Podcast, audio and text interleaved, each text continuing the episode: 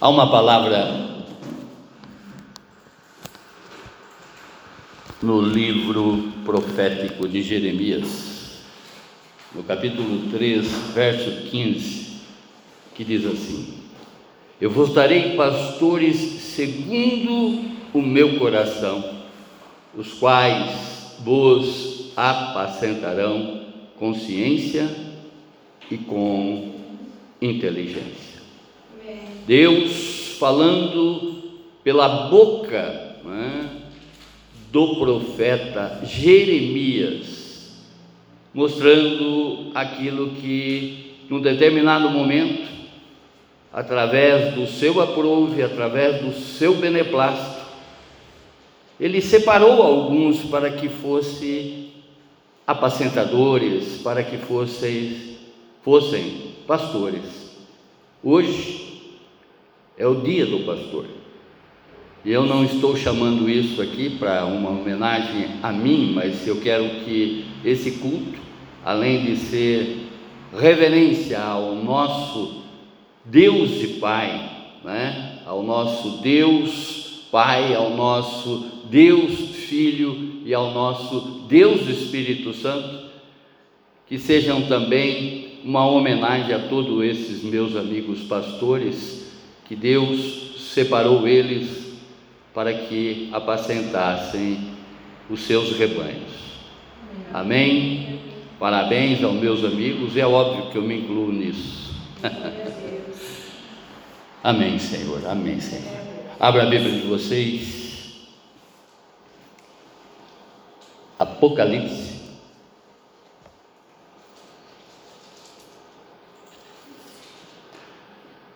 no capítulo 2.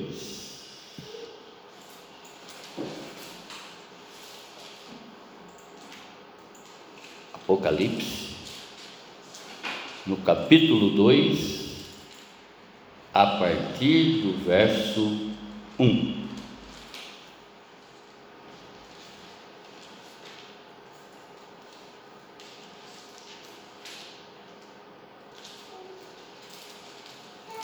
Apocalipse vem depois de Gênesis, vem, lembre-se.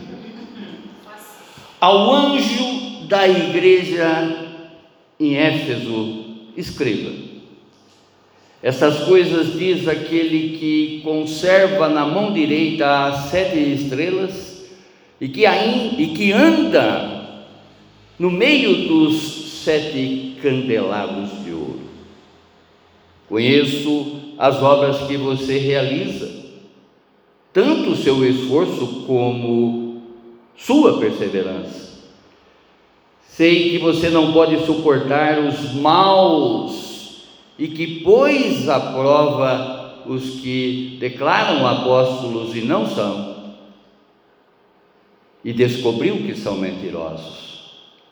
Você tem perseverança e suportou provas por causa do meu nome, sem escurecer. Tenho, porém, contra você o seguinte: você abandonou o seu primeiro amor. Lembre-se, pois, de onde você caiu, arrependa-se e volta à prática das primeiras obras. Se você não se arrepender, virei até você e tirarei o seu candelabro do lugar dele.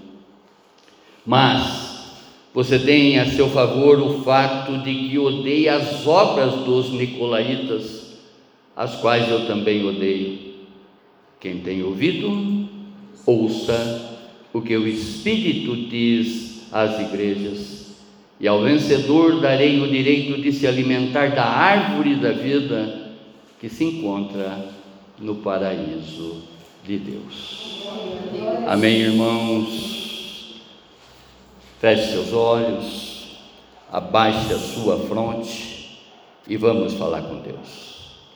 Vamos pedir para que esse Deus, através do seu Santo Espírito professor, através do seu Espírito Santo auxiliador, através do seu Espírito Santo conselheiro, revelador, nos revele tudo, tudo, tudo que nós necessitamos saber a respeito desse aviso para a igreja de Éfeso, para que também nós possamos compreender essa fala e aplicarmos essa mensagem, essa palavra no mais profundo do nosso ser, para que possamos compreendê-la e vivê-la através do nosso testemunho lá fora, para a honra e glória do seu nome. Amém. Amém. Amém. Tema Considerações de Jesus Cristo para a igreja de Éfeso. Repetindo, considerações de Jesus Cristo para a igreja de Éfeso. Irmãos, nós sabemos que Jesus Cristo é o autor dessas sete cartas escritas para a igreja da Ásia. E o que nós podemos extrair dessas sete igrejas, contemporizando, ou seja, trazendo exatamente para a nossa época, o que nós observamos aqui, essa fala do Senhor Jesus, ela serviu para a história de Cristo e a sua igreja durante todo o tempo. Durante todos esses séculos passados, Jesus falou à sua igreja, fala à sua igreja, não é? Porque nós sabemos que a sua palavra é eterna, a sua palavra é imutável. O que ele falou ontem, ele está falando hoje e falará para nós eternamente. A igreja de Éfeso, ela é a simbologia da igreja do século I, que era louvável por suas obras, mas que havia abandonado o primeiro amor. A igreja de Esmirna, do século I ao século IV, ou seja, dos 100 anos depois de Cristo aos 400 anos depois de Cristo. Essa igreja ela sofreu muitas perseguições pelos imperadores que de certa maneira mandavam no mundo. A terceira igreja das sete é a igreja de Pérgamo, que ela data do século IV ao século V. Ou seja, é o cristianismo que se torna a religião oficial através de um decreto do imperador Constantino. Diz a história que Constantino tinha uma mãe muito cristã, e por ela ser cristã, ele baixa um decreto e faz com que todo o povo, da qual estava submetido sob o Império Romano, professasse uma única religião, a Igreja Apostólica Romana, através de um decreto de um imperador. A quarta igreja é a igreja de, Tira, de Tiatira, que é do século 6 ao século 15. Em outras palavras, aqui acaba o monopólio da Igreja Católica Romana, Apostólica Romana. Depois desse decreto, existe uma reforma onde que alguns padres, compreendendo o que a Bíblia fala, compreendendo através do que a Bíblia verdadeiramente revela, cria a reforma protestante. E através de Lutero, quando ele, ele, prega não é, numa, numa, na porta de uma igreja algumas teses que fazem exatamente com que o catolicismo deixe de ser a religião de todos. E aí entra os protestantes em cena. Através dessa reforma protestante, não é? feita no século XV.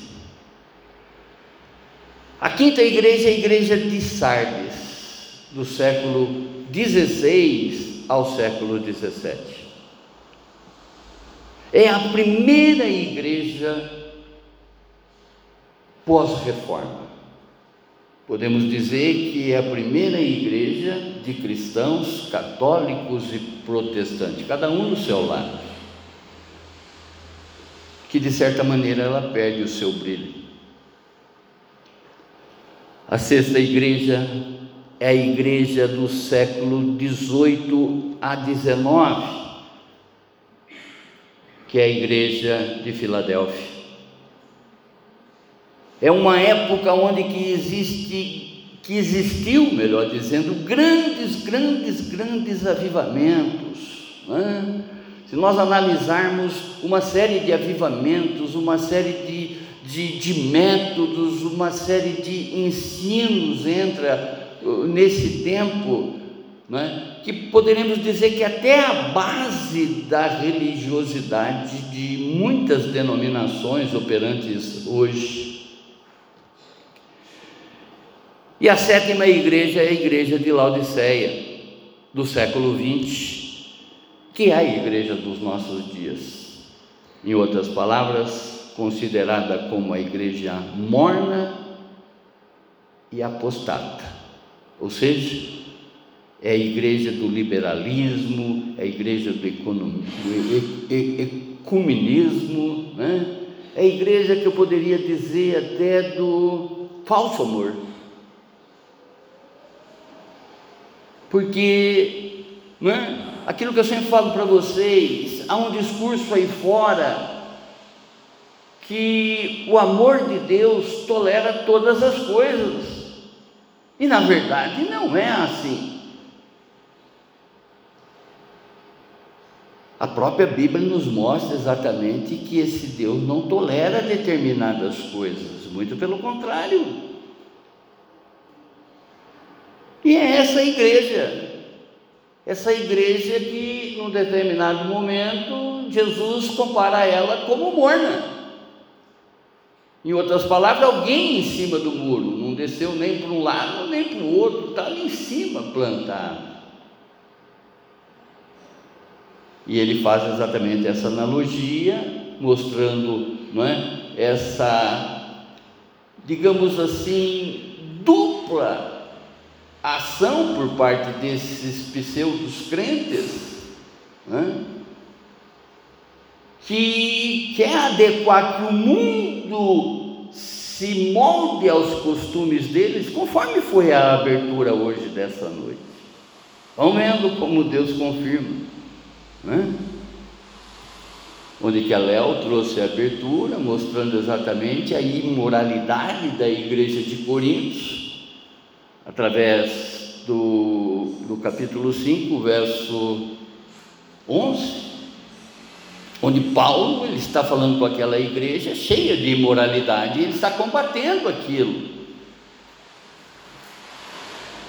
Eu estou falando exatamente essas sete igrejas porque Deus toca no meu coração de voltar exatamente né, a ministração dessas sete igrejas. E na noite de hoje a gente vai estudar um pouquinho sobre a igreja de Éfeso. Irmãos, todos os verdadeiros ministros de todas as igrejas, esses estão nas mãos de Cristo Jesus. E à medida que as pessoas vão fazendo a sua vontade. E, e deixando de fazer a vontade dele, desobedece os seus ensinamentos, foge exatamente daquilo que ele veio nos mostrar através do, do Evangelho, essa boa notícia, essa necessidade de verdadeiramente nós nos adequarmos ao o que ele espera em cada um de nós. Ainda hoje eu escrevi que o, o, o maior culto que nós podemos prestar para esse Deus Deus Pai, Deus Filho e Deus Espírito Santo, o maior culto que nós podemos prestar a Ele é fazer a vontade dEle, deixando cada vez mais a nossa de lado. Amém? Veja, irmãos, que muitas vezes a gente fala aqui, não é? trazendo um, um, retrato dessas igrejas que estão aí, dessas pessoas que estão ministrando um outro evangelho, que dá a impressão de que a gente é intolerante. Mas o que a gente está aqui nesse púlpito, atrás desse púlpito, é reproduzindo a palavra de Deus, essa intolerância dele e que nós vamos observar exatamente no recado que o anjo recebe para sete igrejas da Ásia. O problema da igreja de Éfeso, essa datada do primeiro século, na consideração de Jesus, são as mesmas existentes também nas igrejas dos nossos dias. Quantas pessoas que você conhece que estão, que já abandonaram o primeiro amor em Cristo Jesus? A pessoa, quando é convertida, ela não vê a hora de converter a família dela inteira. Mas é bíblico que se ela não se cuidar dela própria, isso vai esfriando. O mundo vai vai voltando a viver dentro dela, ela continua contemplando as coisas do mundo e se esquecendo verdadeiramente da, da palavra de Deus. Quantas pessoas que estão hoje dentro da igreja, das quais as que trouxeram ela para dentro da igreja, não participam mais do cristianismo.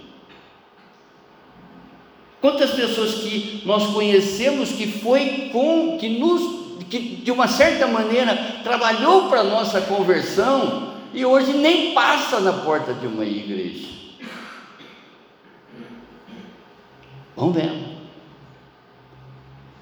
Infelizmente, essa é uma triste realidade. Assim como aconteceu na igreja de Éfeso, acontece também com os crentes dos nossos dias, que abandonou esse primeiro amor quando você se converteu, se você se lembrar no dia da tua conversão, você não via a hora de chegar e começar a anunciar Cristo para as pessoas.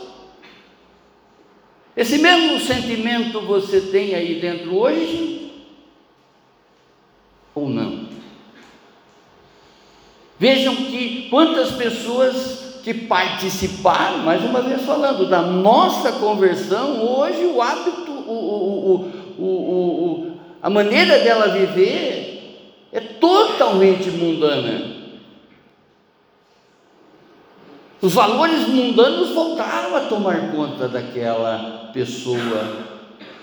O velho homem que, né, poderia ter sido afogado verdadeiramente nas águas, tem um fôlego imenso e está vivendo ainda dentro dessas pessoas. Jesus, Ele está no meio da sua igreja e por estar presente, ou seja, através da sua onisciência, sua onipresença, Ele conhece a todos, a todos, a todos, Ele conhece todas as mentes, conhece todos os corações, sabe de todas as nossas intenções. Eu sempre falo para vocês, que a responsabilidade de estar atrás de um móvel desse aqui, não é? infelizmente, o que a gente observa através de um quinto evangelho que está sendo anunciado aí, que há muitas mentes cauterizadas, porque se houvesse exatamente uma mente consciente, jamais falaria heresia atrás de um móvel desse. Em outras palavras, a pessoa está falando coisas para sua própria condenação. Conforme diz né, Mateus no capítulo 7, verso 23. Senhor, eu falava no teu nome, Senhor, eu profetizei no teu nome, Senhor, eu expulsei demônios no teu nome, Senhor, eu curei pessoas no teu nome. E ele vai dizer: Te afaste de mim, que eu não te conheço. É sério, irmãos, é sério. Uma vez que nós conhecemos a palavra de Deus, que nós falávamos ontem aqui na INC, que pregamos no culto passado, essa palavra penetrante que faz exatamente com que haja uma divisão dentro de cada um de nós, separando exatamente aquilo que é de Deus e aquilo que é do mundo. Não pode se misturar de novo, sofreu um corte. E se nós, de certa maneira, querer fazer uma, uma, uma, um curativo nesse corte, né? uma amarração nesses cortes, nós estamos fazendo coisas totalmente contrária, contrária à vontade de Deus, à palavra de Deus. Amém? Oh glorioso Deus, o Senhor ele radiografa cada congregação e sabe da sua real condição. Aos olhos do Senhor nós estamos totalmente nus, nós nos escondemos absolutamente nada. Deus nunca está desatento ao que fazemos por Ele, como também o que fazemos contra Ele. Aos olhos do povo, uma igreja, uma igreja que pode ter a impressão de ser rica, para Deus ela é pobre. E uma igreja, aos olhos do povo, que aparentemente tem tudo, tudo, tem toda uma característica de ser pobre, é rica. Deus sabe da intenção que está no coração de cada um. Nós conhecemos muitas igrejas de bairro que estão sendo fechadas porque as macros igrejas engoliram ela de certa maneira. Aquelas pessoas que estavam ali à frente daquela igreja, como líder daquela igreja, é? estabelecendo exatamente a vontade de Deus, foram engolidos por essa onda, por esse tsunami que, dessas ondas maiores de igrejas que arremanharam elas para dentro dos seus templos faraônicos. Que é mais fácil eu ficar indo meio perdido no meio da multidão do que botar a mão no arado e servir a Deus. Eu aí no meio dessa multidão de, de, de, de crente, eu fico escondidinho que o pastor não me vê, e não pede para que eu desenterre os meus talentos. Mas nada foge aos olhos do nosso Deus e Pai. Ele sabe de todas as coisas. Ele passeia na igreja. Glória a Deus. Apocalipse no capítulo 3, verso 17. Vocês dizem: somos ricos, estamos bem de vida e temos tudo o que precisamos mas não sabem que são miseráveis, infelizes, pobres, nus e cegos. Enquanto uma igreja pobre é, na verdade, rica para Deus. Eu sei o quanto você sofre, eu sei tudo a respeito da sua pobreza, mas você tem riquezas. Conheço a coluna daqueles que se opõem a você, que dizem que são judeus, mas não são, porque sustentam a causa de Satanás, a sinagoga de Satanás. Apocalipse capítulo 2, verso 9. Irmãos, templos luxuosos podem abrigar congregações enfraquecidas. Não sou eu dizendo, é a palavra do Senhor. Enquanto o templo simples pode pertencer a congregações fortalecidas.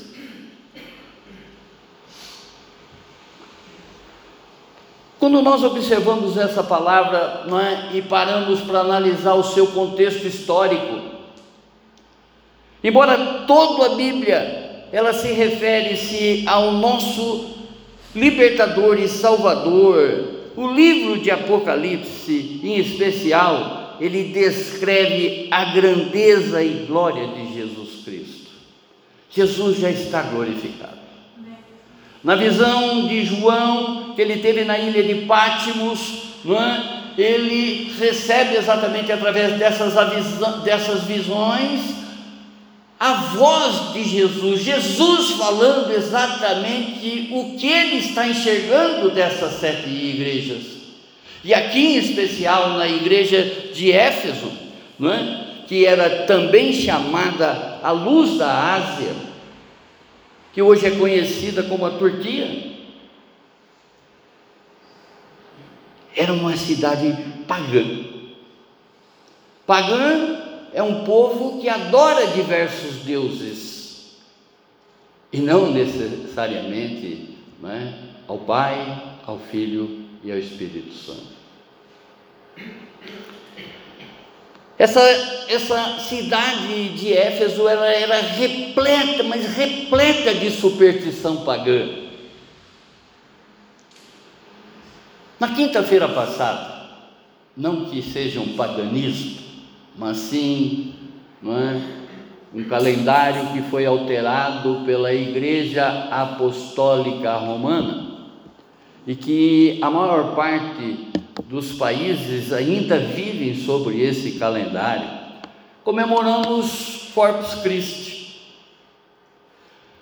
A crendice, a crendice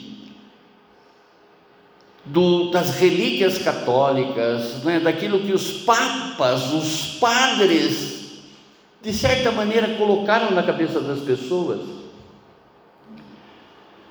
foi que na transubstanciação, ou nome complicado, na teologia católica, a transubstanciação é quando aquela pessoa recebe a hóstia, não é? E, e ela está mordendo, ela está ingerindo o corpo e o sangue de Cristo Jesus, de uma certa forma corpórea e não simbólica. E eu fiz exatamente esse paralelo, porque isso aconteceu no século é, é, é, 13 mais precisamente no ano de 1264, é? quando um Papa instituiu, instituiu os sacramentos, e no sacramento da Eucaristia, que é exatamente a congregação da hóstia, e passar a hóstia para que cada um coma do pão, não é? É, é, coma o corpo, não coma do pão, coma o corpo e, e bebam literalmente o sangue, que para nós significa fazer a homenagem, fazer a, a, a, a, memória, de certa forma homenagear, não é? é? através do nosso pensamento, através das nossas atitudes, os dois sacramentos, os dois, os dois sacramentos, as duas ordenanças que Jesus deixou para nós crentes protestantes, que são duas. Primeiro, o batismo nas águas, e segundo, a santa ceia do Senhor, onde que nós fazemos memória de todo o seu, de toda a sua trajetória terrena, da sua vida, da sua peregrinação, da sua, do seu sofrimento, da sua morte, morte de cruz e da, e, e da sua ressuscitação. Tudo que Cristo fez para cada um de nós.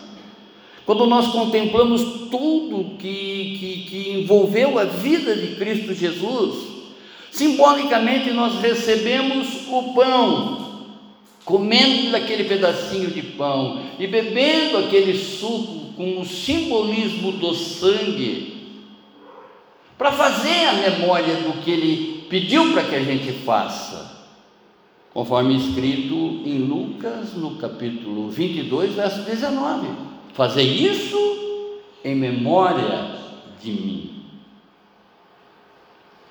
Há crendices que no catolicismo existe essa relíquia, creio eu que depositada no Vaticano, de uma hóstia que um padre mordeu e saiu sangue.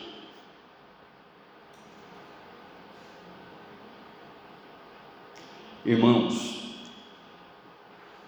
para nós, Corpus Christi, é somente fazer a homenagem de Cristo, de, eh, homenagem eh, eh, para Cristo Jesus, fazendo a memória de tudo o que Ele fez por nós, da vida dele, do sofrimento dele, da morte de cruz dele, da ressuscitação e compreender que a presença dele nesse mundo se faz através da sua onipresença. Diz a palavra que ele é a sombra nossa direita.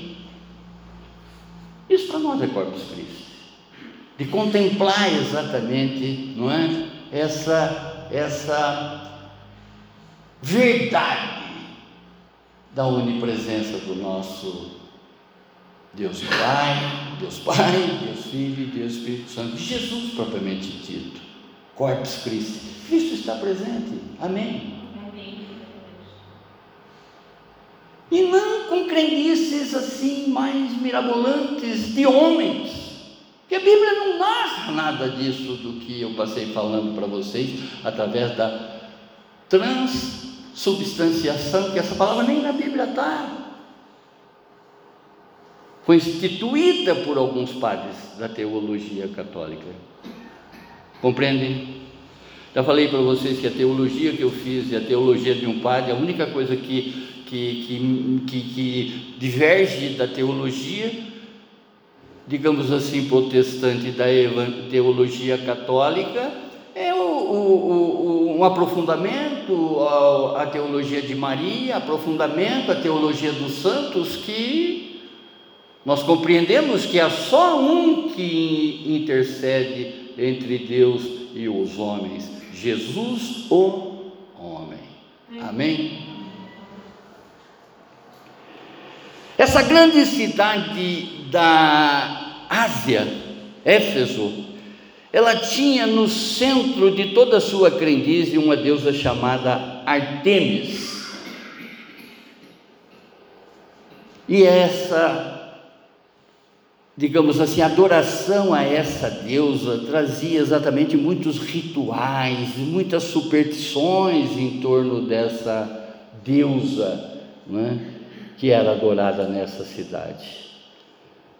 E por sua vez, por ter essa adoração, por ter essa, essa é, superstição que envolvia ali toda a, a região e, e, religião propriamente dito também, as pessoas iam fazer romaria nesses lugares.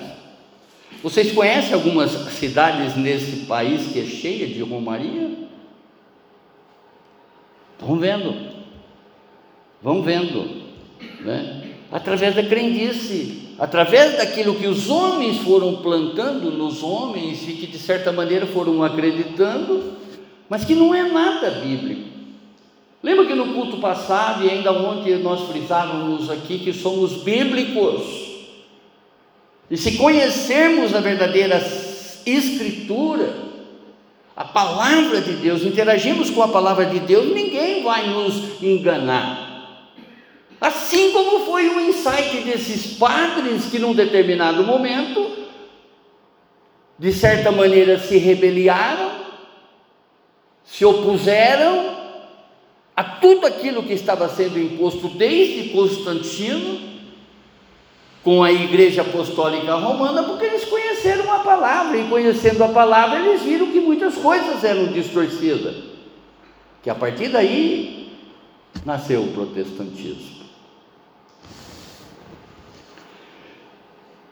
Paulo, ele, ele passa um bom tempo da vida dele nesse lugar, em Éfeso, justamente compreendendo que era um lugar que requisitava mais dele mais do ensino dele, não é? Se nós olharmos em todas as suas viagens, nós vamos ver que a cidade que ele mais visitou foi Éfeso. Justamente pelo fato de existir ali tanta superstição, tanta, tanta adoração a, a, a, a deuses. Oh Deus amado, Paulo, ele fez muitos convertidos, tanto judeus como gentios. É? Em Atos dos Apóstolos, no capítulo 19, verso 10, e ele construi, ele, ele, ele construi exatamente uma igreja forte ali naquele lugar, que é a igreja de Éfeso. A igreja primitiva, irmãos, os primeiros passos, né? afirma que João passou os seus últimos anos da sua vida nesse terceiro grande centro do cristianismo, depois de Jerusalém e depois de Antioquia. Então era uma cidade muito importante, era uma igreja de muita importância. Hoje, essa cidade, ela não passa de ruínas montuadas. Quando nós estudamos esta carta que João escreve à igreja de Éfeso, a pedido de Jesus, nós observamos com clareza nesta igreja o total abandono do primeiro amor. Vai olhando exatamente o acontecimento dessa igreja e veja as pessoas que já se afastaram do cristianismo, ou de que certa maneira estão vivendo um cristianismo à vontade delas e não à vontade de Deus. Pessoas que acham que, que estão fazendo a coisa certa, mas estão muito mais seguindo é, o, o, os valores desse mundo do que propriamente dito a vontade de Deus. Olhando para as considerações e repreensões de Jesus a essa igreja, nós extraímos aqui algumas lições que são necessárias para não cometermos o mesmo erro. Primeira lição: Jesus conhece a igreja e todas as suas obras. Verso 2 e 3. Eu já falei aqui que nós temos condições de enganar a quem quer que seja. O ser humano ele pode enganar a qualquer outro. Pode enganar até ele mesmo. Tem pessoas que contam mentiras aí fora envolvendo a pessoa dela e que ela acaba acreditando que ela, que ela é aquele personagem. Se não bastasse, hoje, né, no, no campo virtual foi criada uma figurinha chamada o avatar, que muitas pessoas vivem o avatar e não o real da vida dela o real da vida. Muitas pessoas de faz de conta nesse mundo. A linguagem da internet é isso.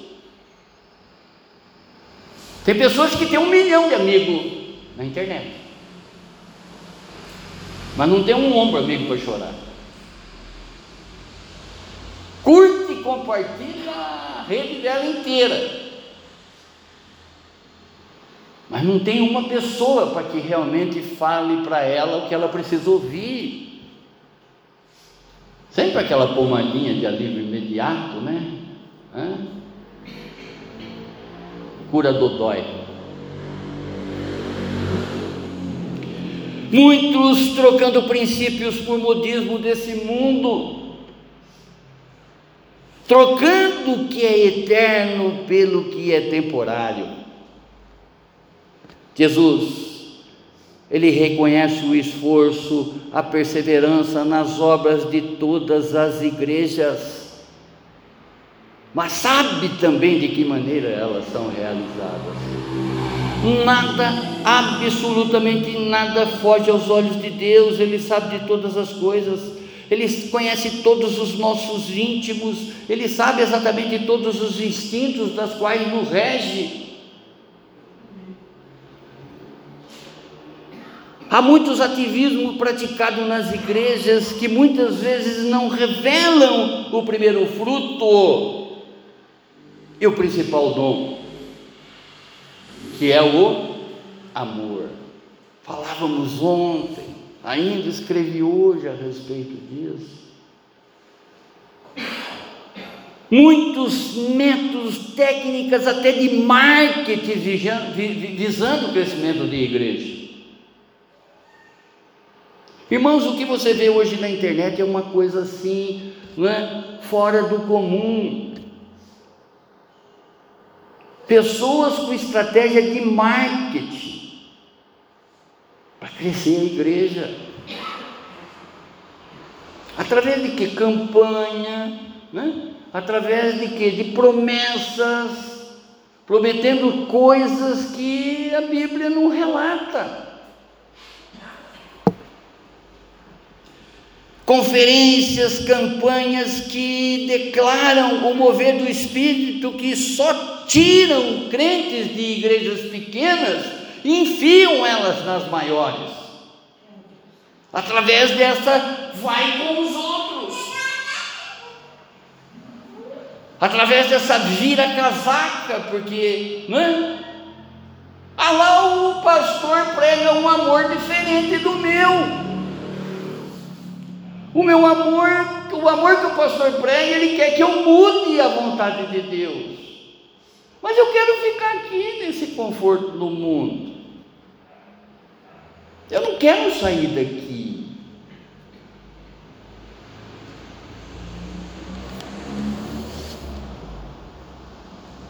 Não podemos negociar nossa integridade diante do altar da popularidade.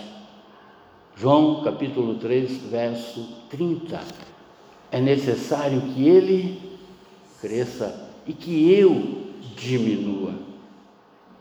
Não é popularidade para mim, não é holofote virado para mim, muito pelo contrário. A igreja, em seus primeiros passos, nos dias dos verdadeiros apóstolos, era, era centrada na mutualidade de uns para com os outros. Se nós observarmos essa igreja, Paulo está falando de uma união que essa igreja não tinha. E ele prega exatamente essa unidade, porque há um só Deus, há um só Espírito que é para todos e em todos.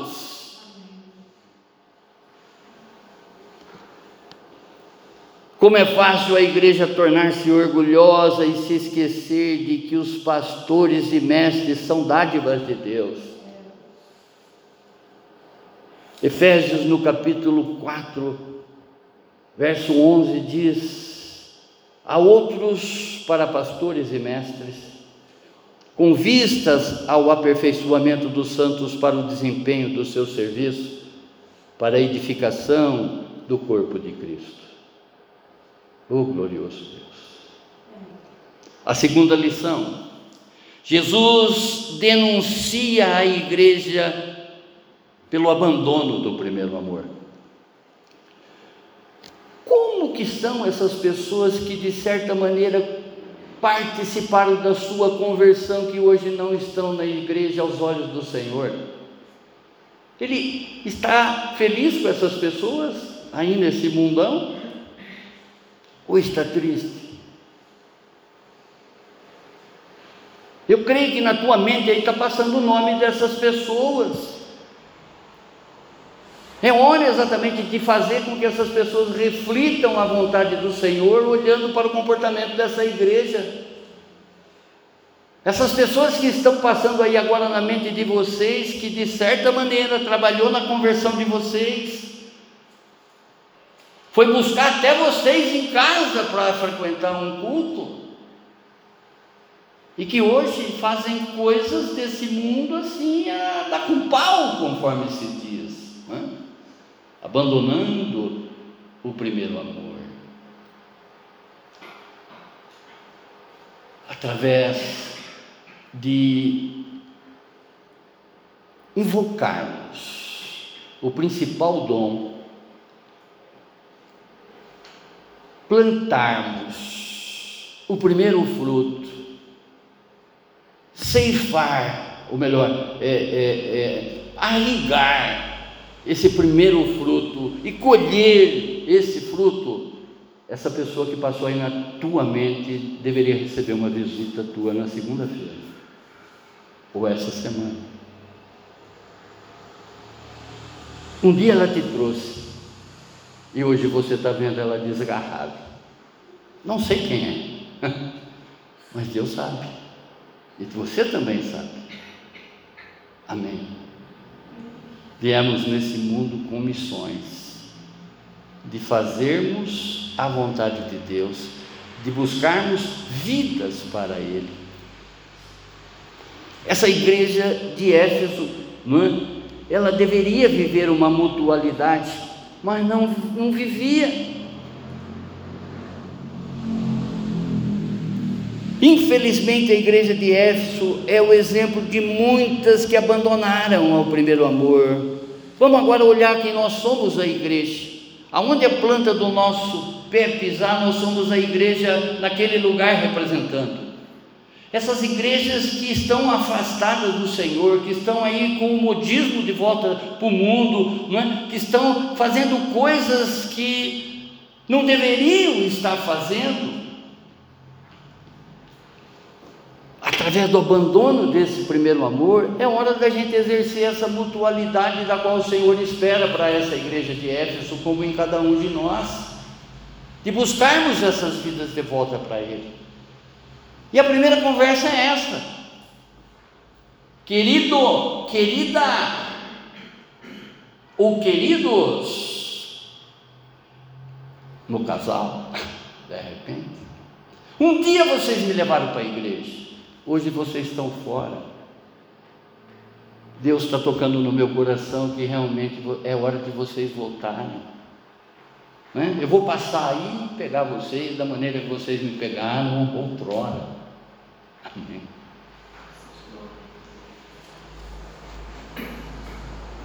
As igrejas são constituídas de indivíduos, que são os indivíduos que definem a vida espiritual da congregação.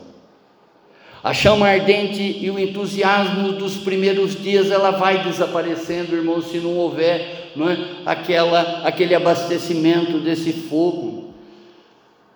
O Espírito Santo, uma das, uma das, das, das nomenclaturas dele na Bíblia é fogo consumidor. Ele consome tudo que há de mal na pessoa. Porque nós temos um inimigo não é? que não vacila, um inimigo que está querendo tirar você da retidão, está querendo falar que, que você não tem que viver esse amor em Deus, no Pai, no Filho e no Espírito Santo constante. Que você tem que abandonar isso, que isso tudo é conversinha fiada no teu ouvido que você está ouvindo domingo à noite, ou em qualquer culto sério que você participa. O diabo ele é mestre em comichão, irmãos. Lorotas, coisinhas sem nexo, que o mundo está repleto. Ao olharmos para trás, nós veremos o nosso amor como as noivas de Cristo, perdendo a intimidade, perdendo a ardência do primeiro amor. Éfeso ela continuava firme na doutrina ativa dos seus serviços, mas o verdadeiro motivo de toda adoração não estava ali mais presente. Hebreus, no capítulo 13, verso 8, diz: Jesus Cristo, ontem e hoje é o mesmo e será para sempre. Se Cristo é para sempre, por que, que a gente muda? porque saímos da Sua vontade. Se permanecermos na vontade dele, nós, não é? Seremos imitadores de Paulo, como Paulo é imitador de Cristo. E a terceira lição: Jesus chama a igreja ao arrependimento, versos 5 e 7. Jesus, ele alerta todas as igrejas para uma urgente revisão de atitudes. Através da igreja de Éfeso, o Senhor chama todos, a todas as igrejas e de todas as épocas, inclusive dos dias que nós estamos vivendo, para que voltem ao primeiro amor. Jesus recorda aonde foi que, que caímos, Ele sabe exatamente aonde que nós caímos. e que voltemos urgente à prática das boas obras. Ele sabe disso, ele recorda disso.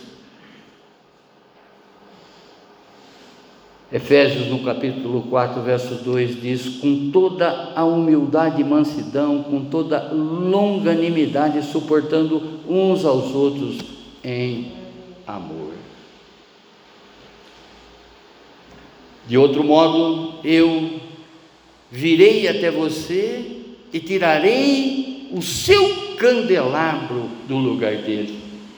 Em outras palavras, eu, o Senhor, acabarei com aquela congregação, como também vou tirar o testemunho daquela igreja. Ele é capaz, ele é capaz. As pessoas que estão aí com o seu coração endurecido, que um dia serviram a Cristo Jesus, conforme foi dito aqui na abertura do, do, do culto, é? Paulo ele estava falando ali, ele estava falando ali para crentes. O que João está falando, ou melhor, que João está escrevendo, que Jesus falou para ele, mostrou para ele nas visões na ilha de Pátimos, é para que realmente esse povo, de certa maneira, acorde, volte àquela, aquele primeiro amor que você tinha antes. Jesus está falando para mim para você: eu não mudei, eu sou o mesmo. Por que, que você me amou um dia e hoje você não me ama mais? Sempre falo, quando eu falo na minha pessoa, estou falando na pessoa de vocês, como também na pessoa das que vocês estão aqui representando. Jesus, ele louva a igreja de Éfeso por não darem crédito às obras dos nicolaítas, esses que Jesus odeia. O nome dado aos ateístas que faziam a cabeça dos leigos, líderes opositores do Evangelho de Jesus Cristo, esses eram os nicolaítas. Quem tem ouvido, ouça o que o Espírito diz às igrejas. Ao vencedor darei o direito de se alimentar da árvore da vida que se encontra no paraíso de Deus. Os que ouvem a palavra de Deus são encorajados para que o Espírito Santo diz à igreja. Aqueles que crerem que Jesus Cristo é Filho de Deus, aqueles que realmente forem seus verdadeiros adoradores, aqueles que são verdadeiros discípulos, são esses os vencedores que Jesus dará o direito de se alimentar da árvore da vida. Concluindo, o verdadeiro discípulo, através da fé, supera e vence o mundo com toda a sedução que existe no mundo, com todas as tentações que há no mundo, irmãos. A conversão verdadeira é que traz a salvação para o homem. Quem assim proceder poderá se alimentar da árvore da vida que se encontra no paraíso de Deus. Todos, todos, todos os salvos se alimentarão nesta árvore da vida, pois estarão na plenitude da vida eterna celestial. João, no capítulo 13, verso 35, diz: Nisto conhecerão todos que sois meus discípulos, se tiverdes amor uns aos outros. Olha agora para a tua vida, olha agora para essas pessoas todas que, conforme eu disse durante a ministração, de certa maneira participaram da tua conversão ou até mesmo foram te buscar na tua casa para que você um dia descesse as águas e conhecesse a Cristo Jesus. Conforme nós estamos aqui estudando né, essa passagem, observando exatamente toda a voz de Cristo Jesus, olha agora para a mutualidade que você deveria estar exercendo já e ainda não está. E você, de certa maneira, está vendo com que essas pessoas se percam na vida e não está movendo uma palha. Peça agora a intrepidez de ir até essa pessoa, ir até essas pessoas que você conhece, você ama, você gosta dessas pessoas. Peça ousadia, peça tenacidade para ir de encontro com essas vidas, porque o, Senhor Jesus as querem de volta. Leve o teu testemunho. Mostre para essas pessoas que um dia elas te apresentaram para Cristo e jamais você se desviou da vontade dele. E que você quer o mesmo para ela. Um dia ela te auxiliou e hoje você está auxiliando a ela nessa mutualidade. Para a honra e glória do nosso Deus e Pai.